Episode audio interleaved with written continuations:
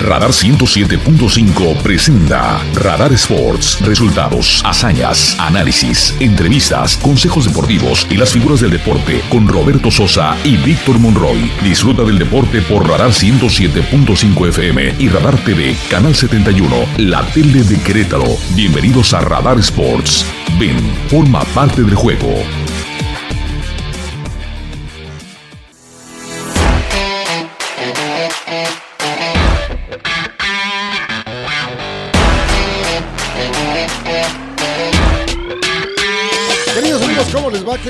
Placer saludarles en un arranque de semana. Semana del eh, lunes 6 de marzo del 2023, ahora que son las 3 con unos cuantos minutos. Estamos arrancando, por supuesto, y con mucho entusiasmo, Radar Sports, que transmitimos a través del 107.5 de frecuencia modulada y también a través del sistema de cable de WIS en el canal 71. Muchas gracias por acompañarnos, muchas gracias por estar con nosotros. Por supuesto que es un placer y un honor que ustedes nos acompañen tarde a tarde en esta emisión de información deportiva. Muchas gracias también, por supuesto, a don Andrés Esteves, que nos ha informado, como es una muy sana costumbre, obligada costumbre, de manera puntual a través de Radar News en su segunda emisión. Muchísimas gracias. Y nosotros, por supuesto, junto con todo el equipo de trabajo, comenzamos. Bueno, pues ya hubo los primeros entrenamientos del equipo mexicano de fútbol, de la selección mexicana de fútbol que dirige el argentino Diego Coca. Y la verdad es que, bueno, fue muy interesante porque solamente se presentaron 15, 15 jugadores nada más. Y ya le vamos a platicar de qué se trata, de qué se trataba todo este entrenamiento. Por otro lado, también, bueno, se jugó la jornada eh, número 10 del fútbol mexicano de la primera división. ¿Qué cree usted? Dos equipos que no ganaban ya lo hicieron, entre otros, y nos da muchísimo gusto. El Querétaro que vence al Toluca, pero también Mazatlán. Mazatlán que le gana a Cruz Azul. En el, en el, arranque de la Fórmula 1 en la temporada 2023, el equipo de Red Bull hace el 1-2 en el Gran Premio de Bahrein. Max Verstappen se queda con el primer lugar, en tanto que Sergio Checo Pérez se queda con el segundo.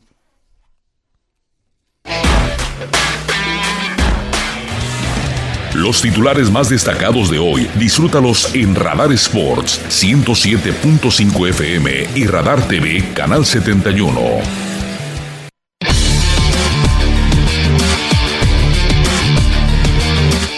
Don Víctor Morroy, compañero y amigo, ¿cómo estás? Bienvenido, compañero. Mi querido Roberto Sosa, ¿cómo estás? Buenas tardes. Bien, bien, bien, este, viendo, pues, eh, todo esto que produjo y nos da mucho gusto el asunto de la Fórmula 1 que arranca con una buena actuación, una destacada actuación del piloto mexicano Sergio Pérez, que a pesar de los pesares y a pesar de las opiniones y a pesar de todo, eh, nos está enseñando que está aprendiendo de lo que está viviendo en la Fórmula 1 para empezar. Sí. Ya se mm, metió a la cabeza que tiene que hacer mejores calificaciones para los grandes premios. Es decir, todos recordamos que aquí en el programa hemos dicho, ah, qué mal le fue a Checo Pérez, qué mal, otra vez. Y sale que se fue hasta la cuarta posición, que porque quién sabe que. No, pues ahora ya se abocó, empezando la temporada, a hacer buenos tiempos. Y desde el viernes pasado lideró inclusive la primera práctica, estuvo entre los primeros tres en la segunda práctica, el sábado lo hizo también, para meterse en la segunda posición del arranque de Bahrein y a pesar de un premio que arrancó con los Ferrari aferrados ahí, metiéndose Charles Leclerc y Carlos Sainz, ahí se le metieron en la primera curva y todo el rollo, pues está aprendiendo Checo Pérez. Y lo que más gusto yo es que estuve leyendo lo que dice Christian Horner, el mero mero de la escudería de Red Bull, dice que lo que más le agrada de esta temporada y cómo arrancó Sergio Pérez es que mantuvo el ritmo a Max Verstappen. ¿Cómo ves? Incluso buenos comentarios de la prensa internacional. Hay algunos que dicen que el único que le puede hacer eh, sombra a Max Verstappen es precisamente su coequipero, Checo Pérez. Pero dice Verstappen que él no, no, él no Ah, Verstappen está en otro en otro canal, pero buenas reacciones ¿eh? de, de la prensa internacional por esta actuación de Checo Pérez, sobre todo ese eh, roce eh, directo con, con Leclerc, a quien, bueno, pues queda muy claro que Checo fue mucho más, mucho más inteligente. Este, pero hoy creo que con la experiencia, con lo vivido, Checo Pérez, este, en la campaña anterior que hizo muchas cosas buenas, pero estoy seguro que llega con un aprendizaje distinto incluso hasta en, la forma de conducirse dentro del equipo. Con el mismo eh, Verstappen, con las cabezas de Red Bull, ¿no? Este, el caso de Horner, Procheco, el caso de, de Helmut Marco, Pro eh, Verstappen. O sea, hay una división muy marcada ahí que también estoy seguro que ha aprendido a manejar Checo Pérez. Y eso no, no sé si le va a alcanzar para, para quitarle este el, peso que tiene Max Verstappen, pero sí creo que para conducirse como un piloto protagonista con su propio peso, no solo como el coequipero de Max Verstappen, sino con un peso específico propio. ¿eh? Sí, sí, mira, en, la, en la crónica de anoche, cuando leíamos, cuando terminó el, Gran Premio de Bahrein y que veíamos las imágenes de televisión que estamos viendo en este momento a través del canal 71 de WIS, eh, decía el, el ingeniero que acompaña las carreras a Verstappen, que no le hizo caso de nueva cuenta. Le pidió que bajara el ritmo de la competencia, puesto que ya iba en caballo de Hacienda, ya no tenía mayor problema, porque los Ferrari ya habían abandonado, porque Sergio venía a 16 segundos todavía atrás, sin mayor problema, y ya no había competencia. Lo que le contestó Verstappen, que mientras este Leclerc estuviera en la pista, le dijeron, ya Leclerc no está en la pista. Ya va, ya va muy atrás, por ejemplo, no está en, la, en los... Ya bájale. Y no le hizo caso. Y la realidad es que los encabezados dicen que no quiso bajarle porque Checo, estaba ahí, claro. Claro, pues claro. Que estaba Sergio Pérez ahí, entonces le dijo el, técnico, el ingeniero este, ¿sabes qué? Que estoy muy cansado de que no hagas caso. A este mismo técnico fue el que no le hizo caso, ¿te acuerdas el año pasado? Es correcto. Cuando le dijo que dejara pasar a Sergio. Sí. Dejara pasar a Sergio.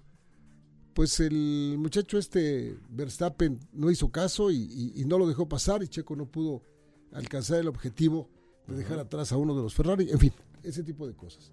Bueno, historia pasada. Como me gustó la frase de, Fabián Stay, eso es toro pasado. Eso ya sucedió. Así lo dices. Eso ya sucedió y vámonos al presente. Bueno, Red Bull hace el 1-2 empezando la temporada, lo cual es para ellos es miel sobre hojuelas. Sumaron los 25 puntos de Verstappen, más los 18 de de Checo. De Checo son 43 puntos. Sí, sí, sí. Entonces, esto es agarrar de inmediato y de entrada una gran ventaja sobre escuderías que vienen o podrían o deberían estar detrás de ellos, que es Ferrari, Mercedes, pero el que les dio una gran pelea y estaba feliz fue Fernando Alonso.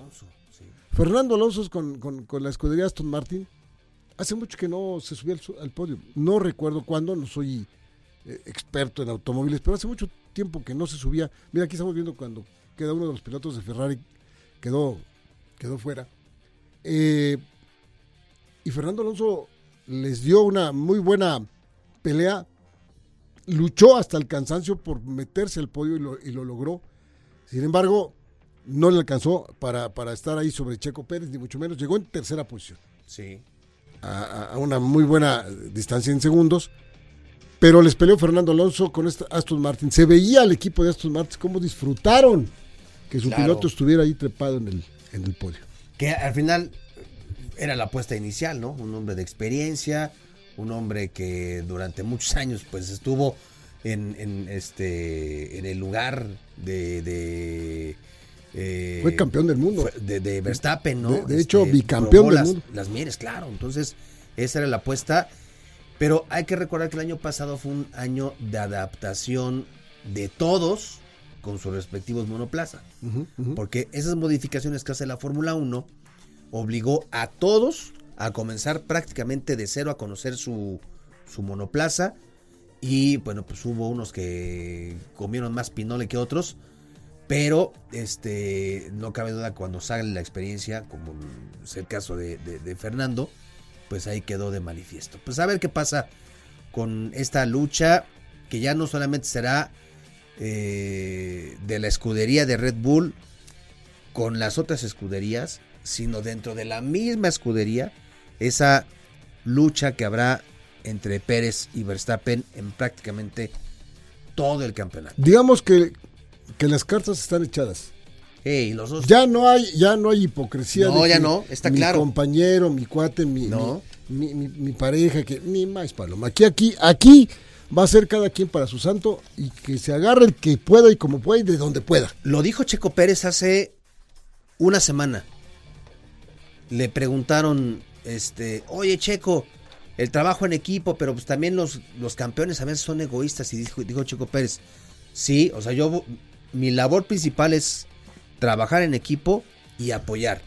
Pero si yo no veo que me apoyan, pues tampoco esperen todo el apoyo, ¿no? Claro, y, claro. Y está, está ahí, y esto ya lo, ya lo entendió el sangrón este de, Max Verstappen y su papá. su papá?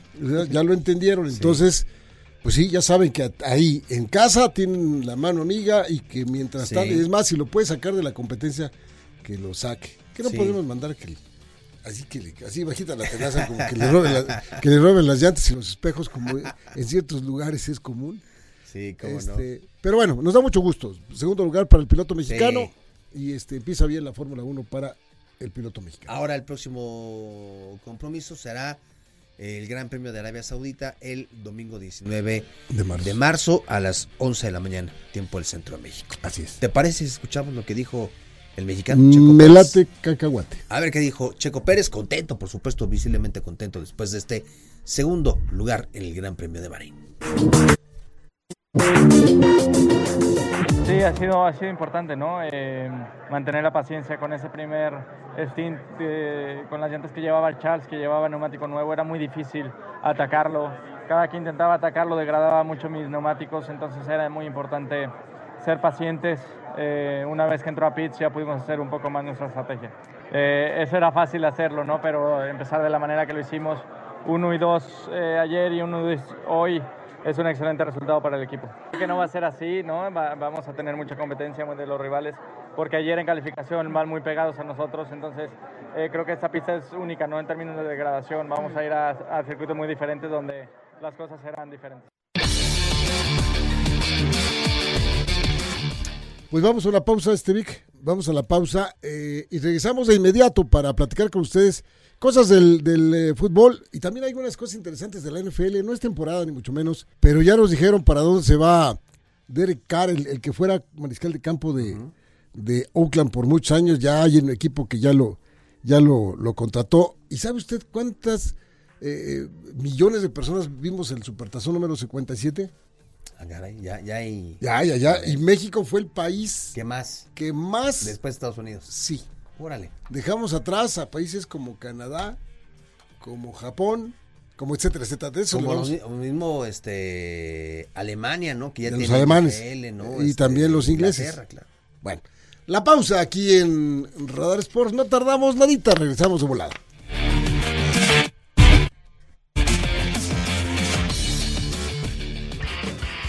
El deporte se escucha y se ve.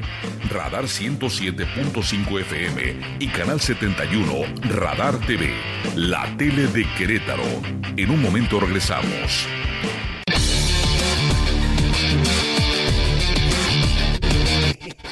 Señores, señores, ya se jugó la jornada número 10 del fútbol mexicano de la primera división. Y por supuesto que entre los resultados muy contentos nos ha producido la victoria del equipo de los Gallos Blancos de Querétaro en contra del Toluca el pasado sábado a las 7, no, no, ayer, ayer, ayer, como pasado sábado, ayer apenas a las 7 de la noche, contento, Chucho, ¿estuviste ahí, Chuchote? Ah, qué gusto, y hubiera sido padre con, gente, ¿verdad? Hubiera sido que la, gente hubiera disfrutado. Oye, ni más ni menos que le ganaron al, al, sublíder del fútbol mexicano, un equipo que venía empujando fuerte, con un buen técnico, con lo que tú me digas. La victoria es la victoria y eso, como dicen, cuando alguien, una gallina pone un huevo, se tiene que cacarear.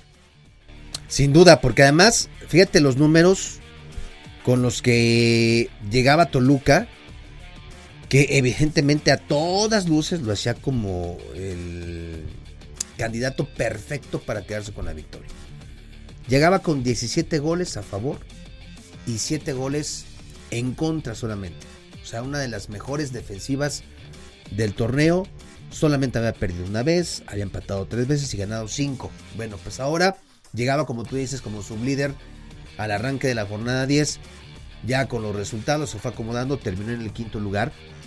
Pero Querétaro, si bien no, no, no es un equipo que en el ataque sea contundente, eficiente, que presuma de anotar goles, porque no lo tiene, porque es justo uno de los puntos. Este, Pero ¿cuál fue entonces ahí la clave desde tu punto de vista que, que causó Yo creo que la victoria? algo que ha generado Querétaro en todos sus partidos, desde los primeros minutos, es que es de los primeros que atacan. O sea, empiezan a generar peligro, empiezan a generar eh, Situaciones de gol en la portería en la portería. Eso no se le debe discutir a Querétaro porque lo ha hecho en cada partido durante los primeros minutos. El tema es que cuando Querétaro ha anotado, viene una desconcentración en algún punto en la línea defensiva. Y creo que ahora esta eh, manera de- en la que juega Querétaro después del gol con un 4-4-3 y esa solidez que tuvieron en la parte baja, esa concentración en todo momento con una gran actuación de Kevin Balanta, sumado a las desconcentraciones con las que llegó Toluca, porque si bien tuvo el dominio del balón, no fue preciso, tuvo muchos errores, no tuvo esa generación de peligro que, está acostumbrado uno a ver de Toluca, y eso ayudó también mucho. Entonces, si haces esa combinación de que Toluca no venía bien, pero en la parte baja Querétaro hizo su tarea, supo contener incluso la segunda parte en donde Querétaro ya no llegó, ya no le hizo este Mella a Thiago Volpi. A Toluca los cambios le resultaron, se vio un Toluca mucho más dinámico, pero insisto, esa línea defensiva con la que Querétaro ayer saltó, concentrada en todo momento, y yo le sumaría otro factor, el factor suerte, que creo que ese factor hoy se estuvo del lado de Querétaro. Ha habido otros partidos donde han estado ganando Y jugando más o menos y jugando bien. más o menos bien, y en los últimos instantes, ¡pum!, No, sí. cae el gol. Sí, sí, sí, eso es no. El factor suerte creo que también jugó un papel bien importante el día de ayer. ¿eh? Yo propongo a Mauro Guerra para la selección mexicana de fútbol.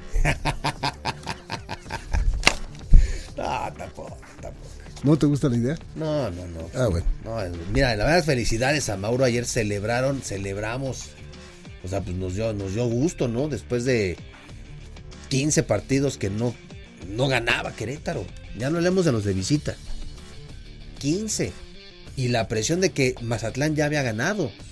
Le ganó el viernes a Cruz Azul 3-1. Y ayer hicieron muy bien la tarea. Felicidades. Pues qué gusto, qué gusto, porque además hasta te duermes de buenas, caramba. Sí. Ay, ganar. Lo malo es que estos de las televisoras no te dejan ver el partido. Y ves, eh, la- ves la programación. Gallos Toluca a las 23 horas. Pues no que a las 23 horas te metas a ver el partido ahí a terminar a la una de la mañana. Digo, Sí, no. en fin. Este, vamos a escuchar a Mauro Gerg. Eh, Víctor no quiere que vaya a la selección mexicana, yo lo propongo, pero ahor- ahorita por lo para menos. el 2040 yo creo. pues bueno, Igual ya agarró ya, ya más, más calle. experiencia. Escuchemos a Mauro Gerg, el técnico de Gallos.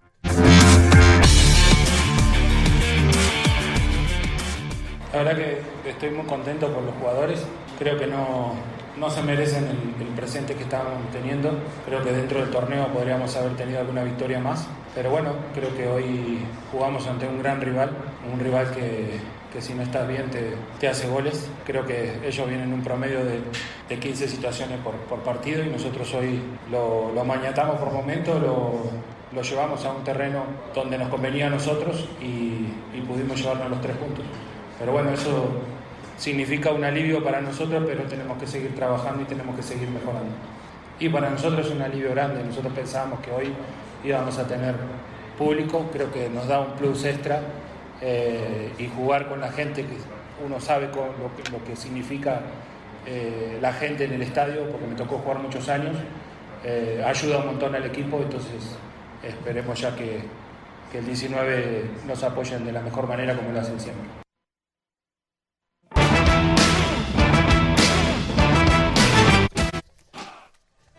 Bueno, ¿qué tan seguros venían los de Toluca que el mismo Nacho Ambriz dijo, esta derrota no la tenemos presupuestada? En sus, en sus previsiones dice, pues no, sinceramente, esta no la tenemos contemplada. Y esto fue lo que dijo Nacho Ambriz. Mi corazón está en un poquito más ya del mitad del torneo.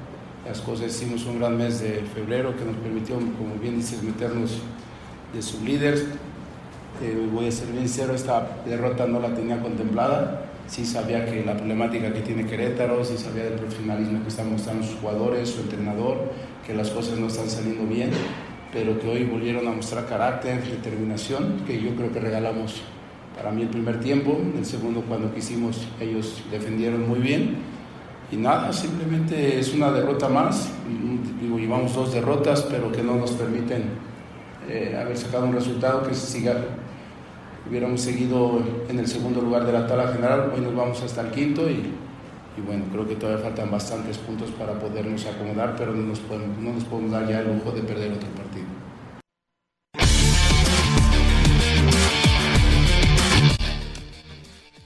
Los resultados completos después de esta buena victoria del equipo de Gallos Blancos de Querétaro, que nos permite llegar ya a ocho puntos en, en la campaña. Estamos a dos puntos de alcanzar al lugar número 12 y del repechaje.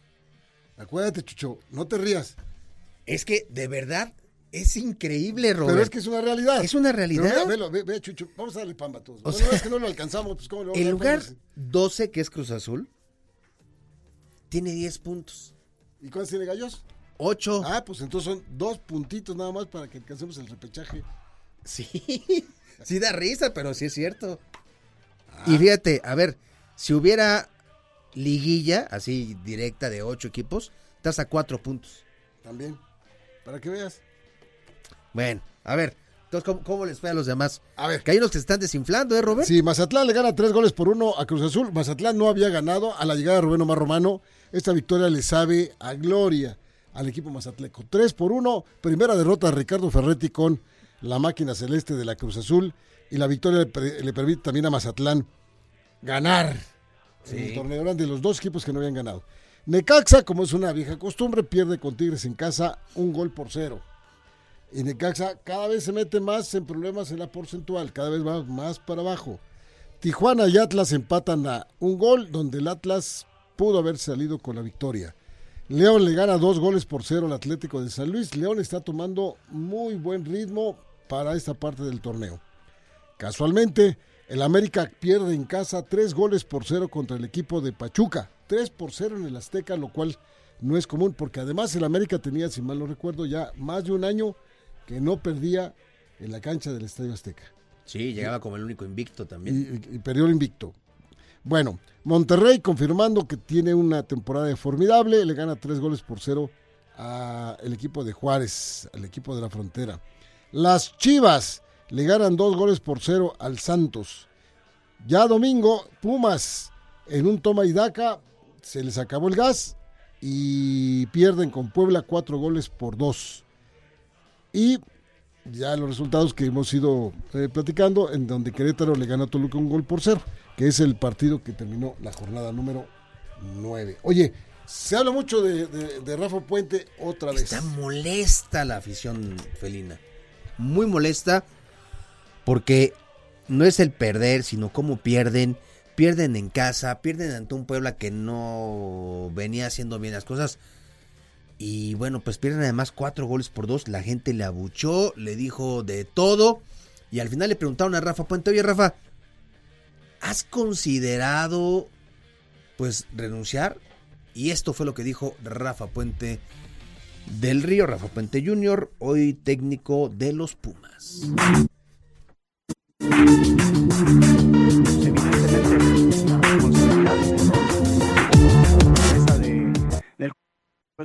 pero todos tenemos un grado de responsabilidad y debemos asumirla y la asumimos. ¿Y la asumimos cómo?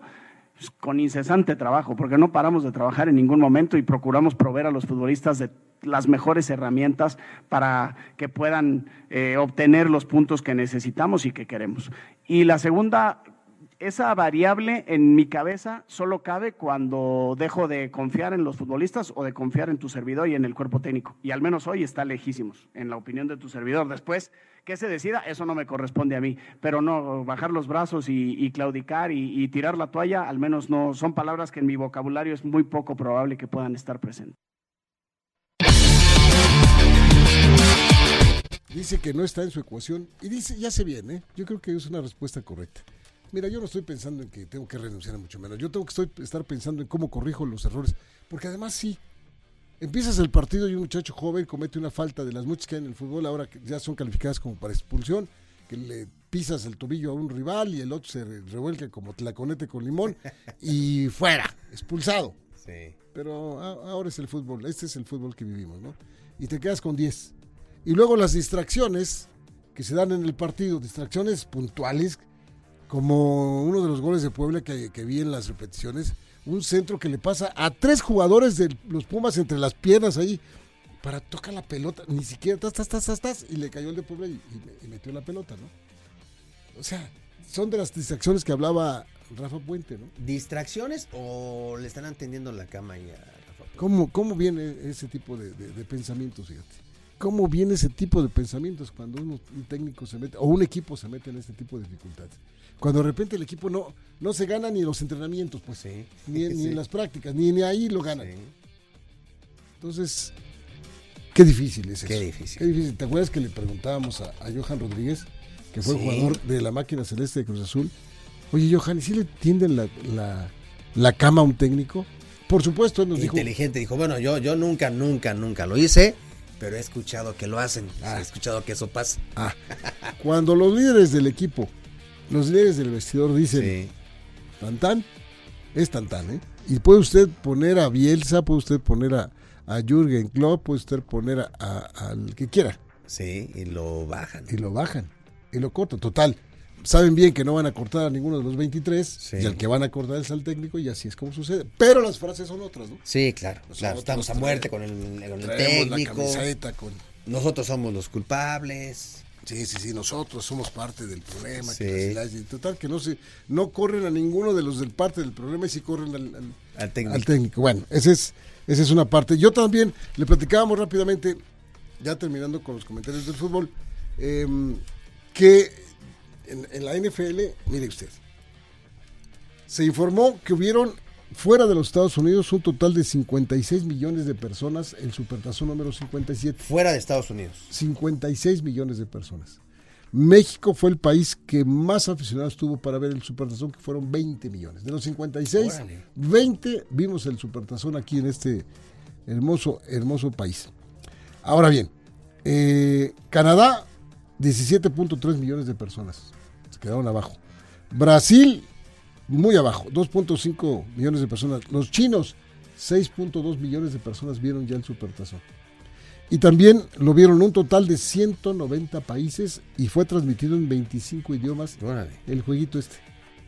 40% casi México, De los que vieron. Muy buenos Sí, pues sí, imagínate. Y lo ha dicho en la misma NFL, ¿no?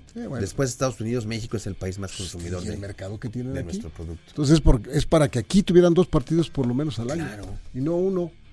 Sí, claro. Dos les dan a, los ingleses o dos les, les dan a los alemanes. Pero en fin, ellos sabrán su,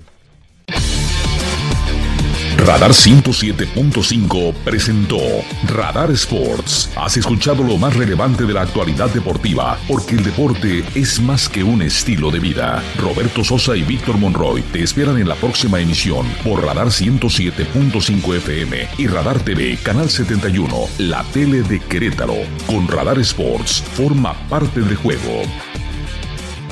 Radar en operación.